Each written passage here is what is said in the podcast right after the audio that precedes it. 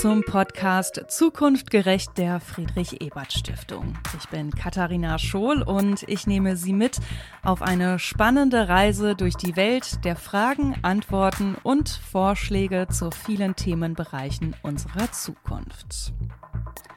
Eins plus eins ergibt zwei. Das lernen wir schon in der Grundschule. Eine simple Rechnung mit einem eindeutigen Ergebnis. Wäre es nicht schön, wenn es in allen Lebensbereichen so klar zur Sache ginge? Was unsere Schulen angeht, da geht diese Rechnung aber leider nicht auf. Denn Schule in Deutschland ist eben nicht gleich Schule. Manche haben es schwerer als andere.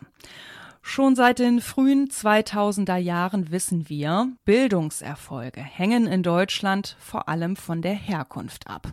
Das heißt, Kinder von AkademikerInnen gehen sehr wahrscheinlich später auch auf die Uni, Kinder von Eltern ohne Hochschulbildung eher nicht.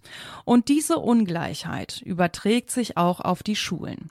Besonders in Stadtvierteln, in denen die Lebensqualität durch eine schlechte Infrastruktur eingeschränkt ist und in denen es viele sozial und finanziell schwache Haushalte gibt. All das stellt auch die lokalen Schulen vor besondere Herausforderungen. Man könnte auch sagen, diese Schulen haben es schwerer als andere. Es sind Schulen in herausfordernden Lagen. Sie haben eine Schülerschaft, die meistens aus finanzschwachen und bildungsfernen Haushalten kommt und häufig einen Migrationshintergrund hat. Da ist es klar, dass diese Schulen weitaus mehr dafür tun müssen, ihren pädagogischen Aufgaben gerecht zu werden und ihre Schülerschaft auf ein ausreichendes Bildungsniveau zu bringen als andere Schulen. Leichter gesagt als getan, weiß auch Burkhard Jungkamp, Moderator des Netzwerks Bildung der Friedrich Ebert Stiftung. Dass das wahrlich keine ganz einfache Aufgabe ist, das wissen wir alle.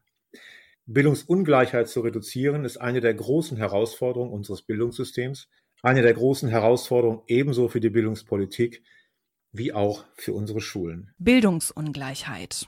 Die Grundlage dafür wird nicht erst in der Schule gelegt, sondern schon lange davor, je nachdem, woher man kommt.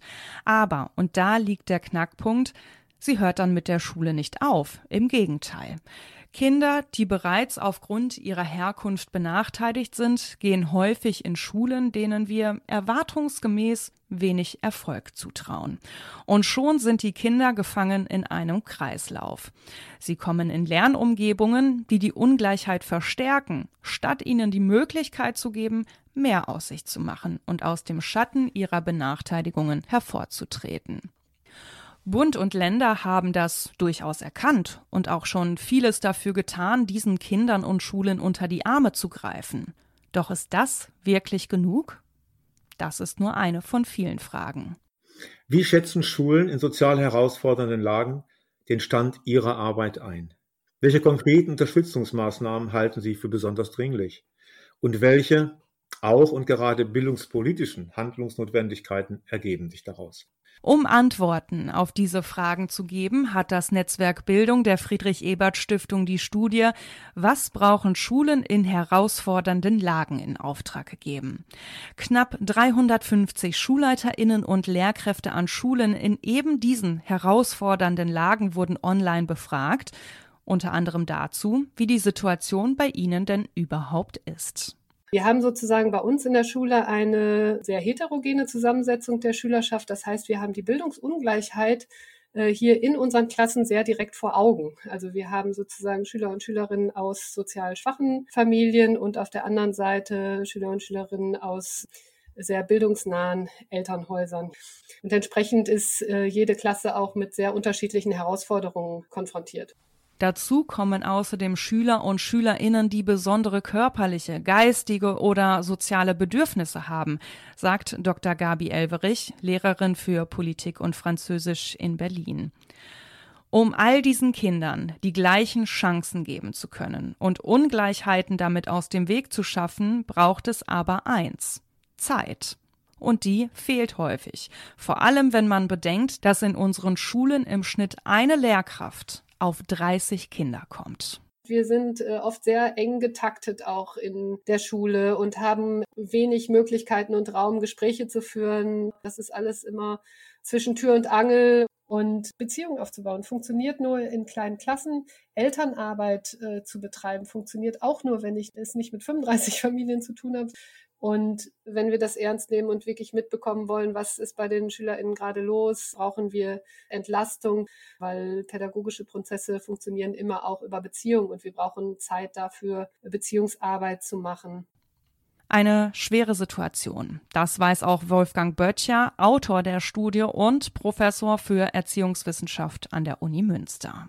Das ist eine ungeheure große psychische und soziale Belastung auch für Lehrerinnen und Lehrer, wenn sie wissen, dass sie eigentlich in dem, was sie da tun können, beschränkt sind und dass sie sehen, unter welchen schwierigen Bedingungen manche Kinder aufwachsen. Das geht denen nicht am verlängerten Rückgrat vorbei.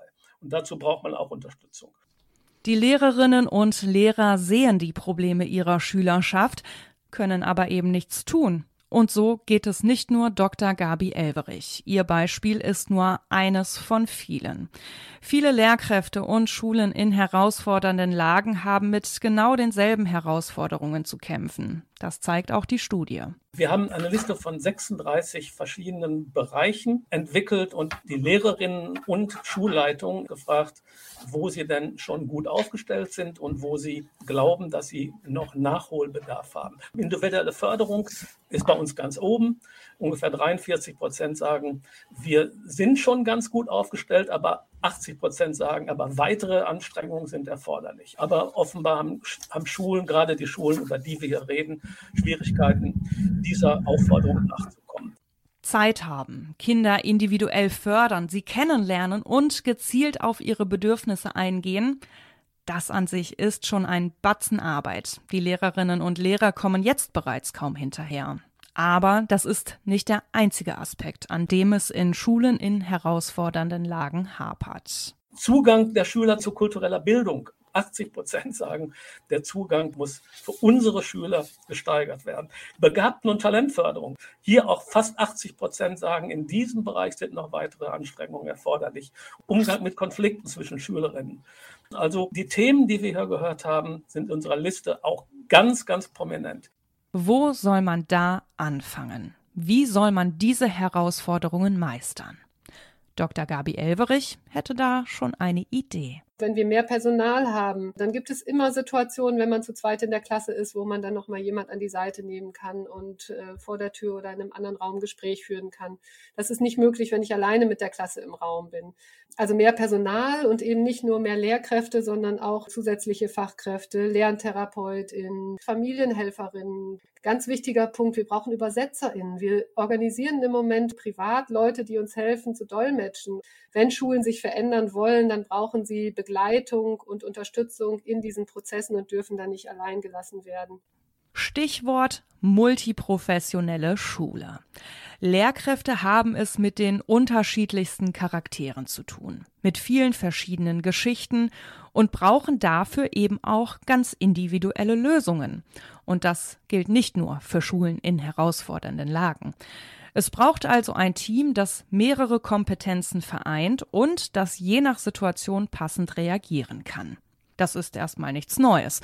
Multiprofessionalität ist ein Thema, über das in der Vergangenheit schon viel gesprochen wurde. Aber sprechen allein reicht eben nicht immer. Wenn da hier und da mal ein Sozialpädagoge oder Sozialpädagogin auftaucht, dann glaubt man schon, man hätte das hingekriegt mit der Multiprofessionalität. Aber im Wesentlichen Sozialpsychologen werden gefragt, Schulpsychologie wird gefragt. Und wir brauchen Schulentwickler, die nicht nur Bücher schreiben, sondern in der Schule zeigen, wie das geht. Und wir brauchen Wissenschaftler, die zeigen können, das, was ihr da gerade macht, das wirkt nicht so, wie ihr das wollt. Wir brauchen praktische Forschung. Was kann ich denn tun? Wenn ich etwas erreichen möchte, ich definiere das Ziel und was muss ich machen, um das Ziel zu erreichen. Schulen in herausfordernden Lagen müssen sich nicht nur damit beschäftigen, dass ihre Schülerinnen und Schüler die Grundlagen der Geometrie lernen, dass sie wissen, wie Photosynthese funktioniert und wie sie sich auf einer Fremdsprache verständigen können. Sie haben es auch mit sozialen und psychischen Problemen zu tun. Mehr als es andernorts der Fall ist. Da können Sucht und sexuelle sowie körperliche Gewalt eine Rolle spielen. Und darauf müssen die Lehrkräfte vorbereitet werden. Die Art und Weise, wie die Ausbildung auch in den Schulen stattfindet, sollte einerseits praxisnah sein, aber wichtig ist es eben auch, diese Erfahrungen, die in Schule gemacht werden, wieder rückzubinden. Nicht einfach sozusagen mit dem Praxisschock in die Schulen entlassen zu werden und zu sagen, so jetzt kommt mal klar, sondern eben auch zu lernen, welche Dinge brauche ich tatsächlich, welche Kompetenzen brauche ich, um halt eben auch entsprechend professionell mich in der Schule äh, verhalten zu können und da auch ein bisschen vorbereitet sind auf das, was sie, was sie hier erwartet im direkten Kontakt mit den Schülerinnen. Konfliktbearbeitung, Gesprächsführung, Beratungskompetenz. All das sind Themen, die mit der fachlichen Ausbildung der Schülerschaft nichts zu tun haben, aber gerade in Schulen mit herausfordernden Lagen immens wichtig sind. Wir verlangen so einiges von unseren Lehrkräften, sind gleichzeitig aber nicht bereit oder in der Lage, ihnen dafür das nötige Handwerkszeug mitzugeben. Das verwundert schon sehr. Oder würden Sie ein Haus bauen, ohne sich vorher mit dem Thema Statik auseinanderzusetzen? Oder ein Skalpell in die Hand nehmen, ohne über die menschliche Anatomie Bescheid zu wissen? Wohl eher nicht. Was die Lehrkräfte nicht im Studium lernen oder durch das Team beigebracht bekommen, müssen sie sich nachträglich aneignen. Das Problem an der Sache, unser Fort- und Weiterbildungsangebot für Lehrkräfte ist desolat, so sagt es Wolfgang Böttcher. Und ähnlich sieht das auch Dr. Gabi Elverich. Gerade in Schulen in herausfordernden Lagen geht es eben nicht nur um den Lehrplan, sondern in großen Teilen eben auch darum, was die Kinder außerhalb des Schulalltags beschäftigt. Was mir halt fehlt oder wo ich denke, wo ein großer Bedarf, Verbesserungsbedarf noch ist, ist diese Frage des pädagogischen Selbstverständnisses. Ne? Wir sind vor allem Pädagoginnen und Lehrkräfte, aber eben nicht nur WissensvermittlerInnen. Im Prinzip geht es, wenn man so möchte, um Managementfunktionen, wie wir sie aus großen Unternehmen kennen. Personalführung, Personalschulung, Marketing, Controlling oder Marktanalyse. Um all das sollen sich die Schulen und Lehrkräfte neben der Wissensvermittlung kümmern, obwohl solche Funktionen oder Abteilungen gar nicht aufgebaut wurden und sie dafür gar nicht qualifiziert sind. Und als wäre all das nicht schon genug, bewegen sich Schülerinnen und Lehrkräfte häufig in einer Umgebung, die wenig einladend und damit auch wenig förderlich wirkt. Heruntergekommene Klassenräume, fehlendes Material, besonders im digitalen Bereich. All das erfordert Geld. Noch etwas, was an Schulen in herausfordernden Lagen häufig nicht in ausreichendem Maß vorhanden ist. Ich darf meinen Freund Klaus Klemm zitieren. Der hat nochmal berechnet, hat, wie viel eigentlich wir an Geld investieren in die Schülerinnen und Schüler die erfolgreich sind in der Schule und wie viel wir investieren in die, die mit 15 Jahren ausscheiden und eine Berufsausbildung wählen. Wenn wir die Geldausgaben für die Schülerinnen, die mit 14, 15, 16 die Schulen verlassen, auf 100 setzen, dann geben wir für die, die erfolgreich sind im Schulsystem, 180 Prozent aus. Also fast doppelt so viel. Und genau das würde Wolfgang Böttcher umkehren. Statt die finanziellen Mittel mit der Gießkanne wahllos über alle zu verteilen und allen Schulen gleich viel vom Kuchen abzugeben, sollte geschaut werden, wo was gebraucht wird. Die Idee, dass die Schulen, die mehr Arbeit investieren müssen, um ihre Schülerinnen auf das notwendige Leistungsniveau zu bringen, auch mehr Ressourcen bekommen sollten. Das ist zwar mittlerweile in vielen Bundesländern angekommen, an der Umsetzung muss allerdings noch gefeilt werden. Und es geht dabei nicht um ein paar Euro, sondern um eine Aufstockung von einem Drittel oder mehr. Zusammenfassend können wir also festhalten, es steht nicht ein Handlungsfeld zur Diskussion, sondern gleich mehrere. Es geht um Klassengrößen, um eine individuelle Förderung, um die Ausbildung und Aufstockung des Personals und eben auch ums liebe Geld. Alles, um einen Ort zu schaffen, an dem sich die Kinder wohlfühlen und an dem das Fundament für spätere Bildungschancen gelegt wird. Das ist gute Schule. Und das ist das Ziel. Ein Schulklima zu schaffen, wo alle gleichermaßen sich einbringen können und berücksichtigt werden mit ihren Bedürfnissen und ihren unterschiedlichen Facetten von Identität ist äh, sehr wichtig und auch eine Voraussetzung für nicht nur Gewaltprävention, sondern auch Prävention von Rechtsextremismus. Das ähm, ist auch was, was eben nur über Respekt und Anerkennung organisiert werden kann, dass wir entsprechend auch da sensibel sind und uns diskriminierungskritisch engagieren. Wenn es darum geht, Benachteiligungen auszugleichen, ist eine neutrale Pädagogik, die die Augen vor der Herkunft der Schülerinnen verschließt, der falsche Ansatz. Zwar entlassen die Anregungen der Studie die Schulen nicht aus ihrer Verantwortung, sie sind auch garantiert nicht die Lösung aller Probleme, aber sie können Schulen entlasten. Und sie regen zur Diskussion an. Auch über eine Frage, die allen anderen Aspekten zugrunde liegt, was bedeutet eigentlich Bildung? Gerade für Schulen, die es mit einer Vielzahl von Problemen zu tun haben, die das Kerngeschäft Unterricht erschweren, ist es wichtig, die kostbare Zeit nicht damit zu vertun, sagt Böttcher, was im Hinblick auf Leistungsziele wenig relevant ist. Was ist das, was die Kinder und Jugendlichen eigentlich am Ende der Schulzeit wissen und können müssen? ich muss das, was ich in der Schule anbiete, auch verknüpfen mit dem Leben der Kinder und mit ihren Interessen. Mal wirklich definieren, was macht denn ein Menschen klug? Was braucht er oder sie, um tatsächlich ein erfolgreiches Leben zu führen, um, um beruflich kompetent zu sein, um auch politisch mündig zu sein? Dann hätten wir vielleicht auch ganz, ganz viel Platz für Dinge, die wir nicht messen können, die nicht in irgendwelchen Kompetenztests und Zentralabituren und Zentralprüfungen abgefragt werden. Ganz klar, die Schule alleine kann das Leben und die Zukunftschancen von Kindern und Jugendlichen nur in Teilen zum Besseren verändern. Hier ist gemeinsames Handeln gefragt. Von Bund, Ländern und Kommunen, aber auch von Bildungswissenschaftlerinnen. Geben wir Kindern in Schulen in herausfordernden Lagen eine Chance. Eine Chance auf eine gerechte Zukunft.